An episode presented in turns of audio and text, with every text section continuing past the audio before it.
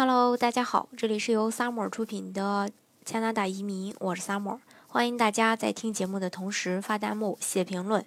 想了解更多移民资讯，请添加微信幺八五幺九六六零零五幺，或关注微信公众号“老移民 Summer”，关注国内外最专业的移民交流平台，一起交流移民路上遇到的各种疑难问题，让移民无后顾之忧。嗯，这个三月开春啊，今年华语的一个新闻呢，又带来一个好消息。加拿大三个大城市又获获此殊荣吧？全世界年轻人最向往的城市，加拿大前十名的就占三个。那个人觉得呢，也和这个排名呃相同，最爱这个蒙特利尔。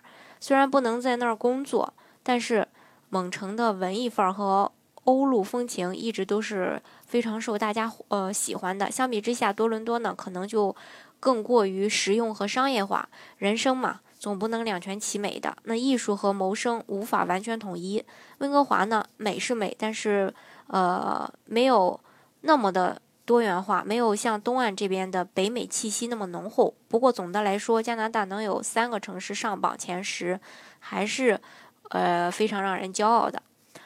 如果你出生于一九八零年到二零零零年之间，那么世界上哪些城市最适合你呢？那最新的比较结果显示，位列该榜单前十的城市中有三个在加拿大。那这些城市非常适合年轻人生活、工作、购买年轻人喜欢的产品。Nestpick 呢是专门研究年轻人租房喜好的。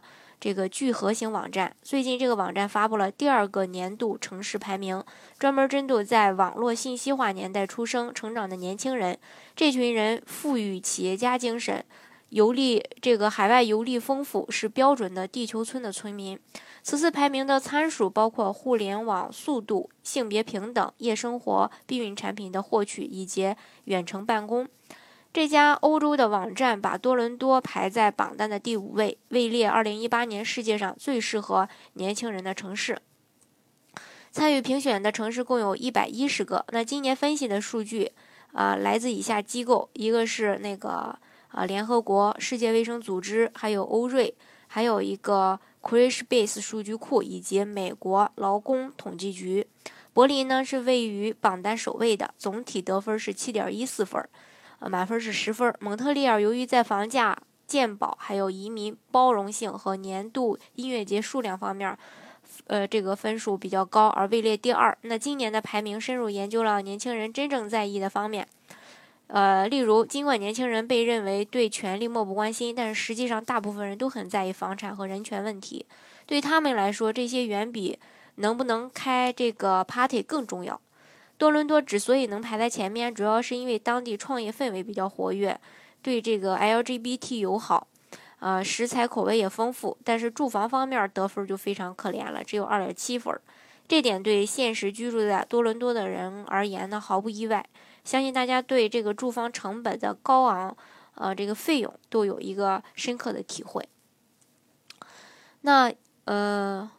二零一八年榜单的前十分别是柏林第一位，蒙特利尔第二位，伦敦第三位，第四位是阿姆斯特丹，第五位是多伦多，第六位是温哥华，第七位是巴塞罗那，第八位是纽约，第九位是科隆，然后第十位是呃曼彻斯特，北京呢位列第四十九位，上海是第七十六位，香港五十七，台北六十二，渥太华二十二，魁北克城是二十七。嗯，这是这个前十名的一个榜单，最受年轻人喜欢城市的一个榜单。其实说到全世界的各个排名的时候，加拿大总能榜上有名，这也是为什么很多人都考虑移民加拿大的一个非常重要的原因之一。加拿大呢，无论是在哪些方面，总总是能呃这个获得一些殊荣。好，今天的节目呢，就给大家分享到这里。如果大家想具体的了解加拿大的移民政策的话呢，欢迎大家添加我的微信幺八五幺九六六零零五幺，或关注微信公众号“老移民 summer”，关注国内外最专业的移民交流平台，一起交流移民路上遇到的各种疑难问题，让移民无后顾之忧。